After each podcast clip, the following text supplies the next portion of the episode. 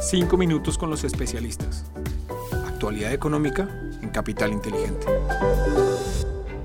Hola, un saludo muy especial para todos. Hoy es martes 15 de noviembre de 2022. Somos Lizeth Sánchez y quien les habla Juan José Ruiz y les damos la bienvenida a 5 minutos con los especialistas. Este es el podcast donde analizamos la actualidad económica y es realizado por la Dirección de Estructuración en Mercado de Capitales de Bancolombia y Capital Inteligente Bancolombia. Bienvenidos los datos económicos más importantes de la semana. Muy bien, comenzamos este episodio contándoles que los mercados accionarios en general repuntaron durante la semana con un Standard Poor's 500 que reportó su mejor ganancia semanal desde junio pasado, luego de conocerse el dato de inflación de Estados Unidos con un incremento anual de 7,7% durante octubre, es decir, un ritmo de aumento mucho más lento que el 7,9% que esperaba el mercado.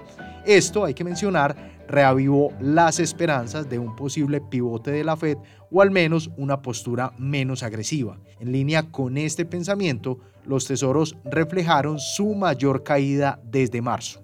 Por esta razón, consideramos que los inversores deben tener cautela en este mercado tan incierto, teniendo en mente una potencial recesión y una inflación que bajó pero que sigue en niveles bastante altos. Asimismo, para esta semana estaremos atentos a los comentarios de varios miembros de la Fed en busca de señales sobre su postura de política monetaria de aquí en adelante y la magnitud del alza de tasas para la reunión de diciembre que se espera sea de 50 puntos básicos.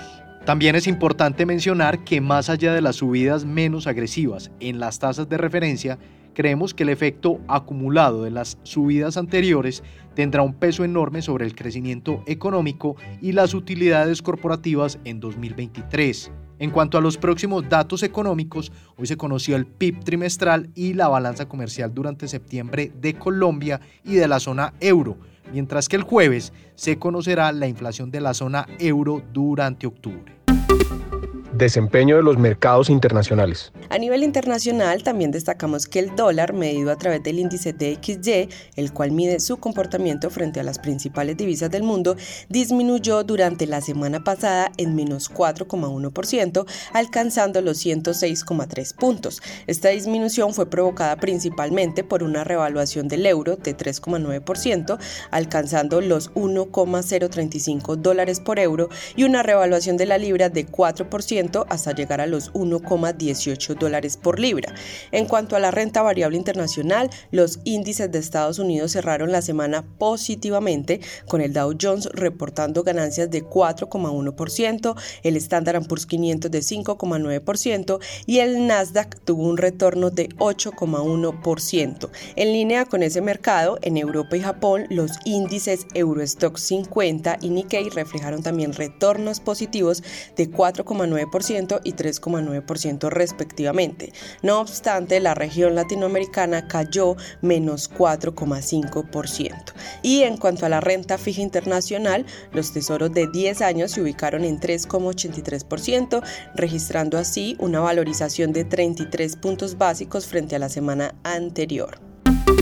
Desempeño de los mercados en Colombia. En el contexto local, el dólar frente al peso presentó un comportamiento bajista durante la semana pasada, terminando con un valor de cierre de 4.805 pesos por dólar, es decir, 6,10% inferior al cierre del viernes 4 de noviembre. Hay que mencionar que esta apreciación del peso se dio en línea con los movimientos del dólar a nivel global en una semana que estuvo marcada por una amplia volatilidad y acumulando una recuperación de más de 300 pesos. La renta fija por su parte presentó valorizaciones generalizadas en las curvas de testas a fija y VR en línea con el movimiento de los tesoros americanos. En el caso de los testas a fija, la curva registró una desvalorización promedio de 88 puntos básicos, donde las referencias del 2025 y 2026 se valorizaron 102 y 100 puntos básicos respectivamente. De igual manera, los test VR registraron una valorización promedio de 60 puntos básicos con las referencias del 2035 y 2037, reduciendo en 75 puntos básicos su tasa de negociación. De otro lado, les contamos que en la renta variable el índice MSCI Colcap cerró la semana en 1.266 puntos, es decir, 1,8% por encima del cierre de la semana anterior. Por su parte, los volúmenes del mercado aumentaron en 12% frente a la semana anterior, ubicando el promedio semanal en 77.766 millones de pesos. Oportunidades de inversión para esta semana. Para finalizar, les contamos que en la renta fija internacional cambiamos nuestra perspectiva de neutral a positivo, donde reconocemos tasas de interés atractivas en los diferentes segmentos de la renta fija. Sin embargo, priorizamos la gestión del riesgo de crédito a través de la exposición a títulos de la mayor calidad crediticia, especialmente del mercado americano. En lo que respecta a la deuda emergente, seguimos observando amplios diferenciales de tasas de interés frente a los tesoros americanos, no obstante, consideramos que se debe ser selectivo en el mercado ante posibles deterioros en la capacidad de pago de los emisores por endurecimiento en las condiciones financieras e impacto de una recesión a nivel mundial. Dentro de esta categoría preferimos la deuda latinoamericana por menores tasas de impago, balances financieros más saludables y porque tienen un ciclo de normalización de tasas en una fase más avanzada.